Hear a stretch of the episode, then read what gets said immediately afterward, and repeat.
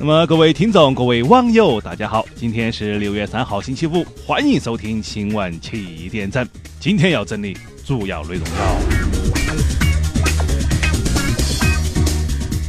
呃，那么最近河北有一个三十多岁左右的男子理发的时候睡着了啊，任凭民警拍打都喊不醒啊。那么后来喊到了幺二零，就怀疑该男子是被那个话痨理发师说到了脑出血啊，随后就被送到了医院啊。那么然后经过医院检查，哎，原来是该男子几天都没有睡，哎，于是困了就睡着了。那么对此，全程喋喋不休为其推荐会员卡的聋哑理发师凯文就表示啊，你永远都喊不醒一个装睡的人，嗯，我放弃了。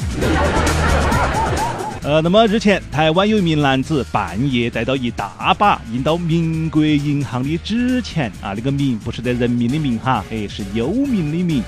那么到银行自动柜员机器存钱，他把那个假钱存进去，还对机器膜拜，哎，言行非常的诡异噻。然后警方就把他带走调查了。啊，他居然说啊，我要存钱给那些死去的人。啊，那么随后当地警方就认为，哎，这个是个重感情的人哒，哎，我们把他放了哈。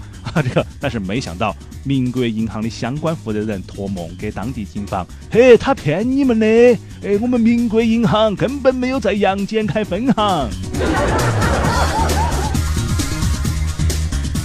呃，那么前两天，南京市民张先生在网吧上网的时候，手机不小心被小偷偷起走了。哎，那么心情非常就郁闷，他就准备去洗下澡，哎，去下晦气。哎，我洗下澡刷一下。那么不料却发现澡堂里面有个男的和刚刚网吧监控到的那个偷他手机的男人很像啊。这个，然后民警赶到现场一核实，啊，果然就是那个网吧偷手机的人。啊，那么张先生的手机也因此失而复得了啊，真的是运气非常的好。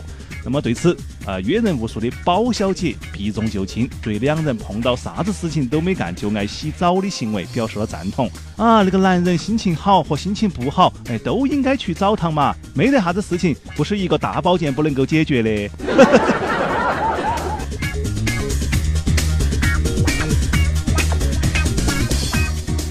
呃，那么日前，英国有一个五岁左右的宠物金鱼接受了一个肿瘤切除手术，哎，真的是英国人啊，把个金鱼给它切肿瘤。那么手术还据说非常成功啊！面对喜极而泣的金鱼主人，本次手术的主任医师毕业于菜市场花鸟鱼虫医科大学的黄博士，特意的嘱咐他：嗯，我跟你说，为了防止伤口感染，金鱼五天之内不能够碰水哈。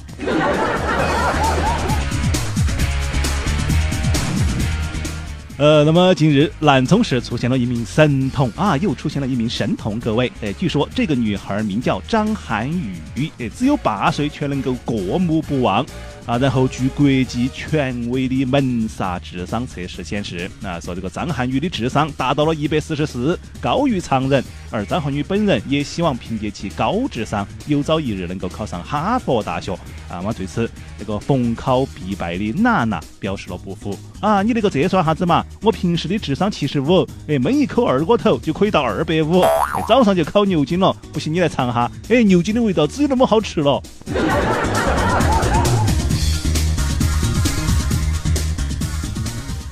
呃，那么好，各位，下面请听详细新闻啊。说近日四川沿江一中，说某教室的吊扇啊，在开启的状态下脱落，砸伤了学生啊。那个风扇落下来，把人砸到了啊。这个据说当时受伤学生的头当时就破了啊，肯定嘛。呃，据教育局说，此次吊扇突然脱落是固定吊扇的螺丝松脱导致的。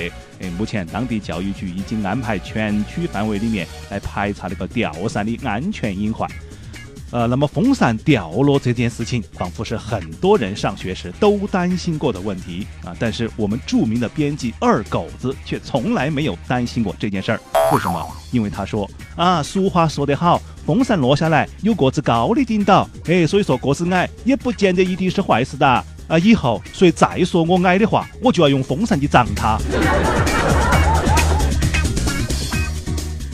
那么好了，各位听众，今天的新闻七点整就先跟大家整到这里。轻松一刻，主编曲艺携本期小编将在跟帖回复当中继续跟大家深入浅出的交流。明天同一时间，我们继续接到整啊！同时，你还可以通过手机 APP 倾听，搜索主播满意。那或者是关注我的微信公众号“九八一无间道”啊，就可以收听到我的其他节目内容了。那我们明天再见。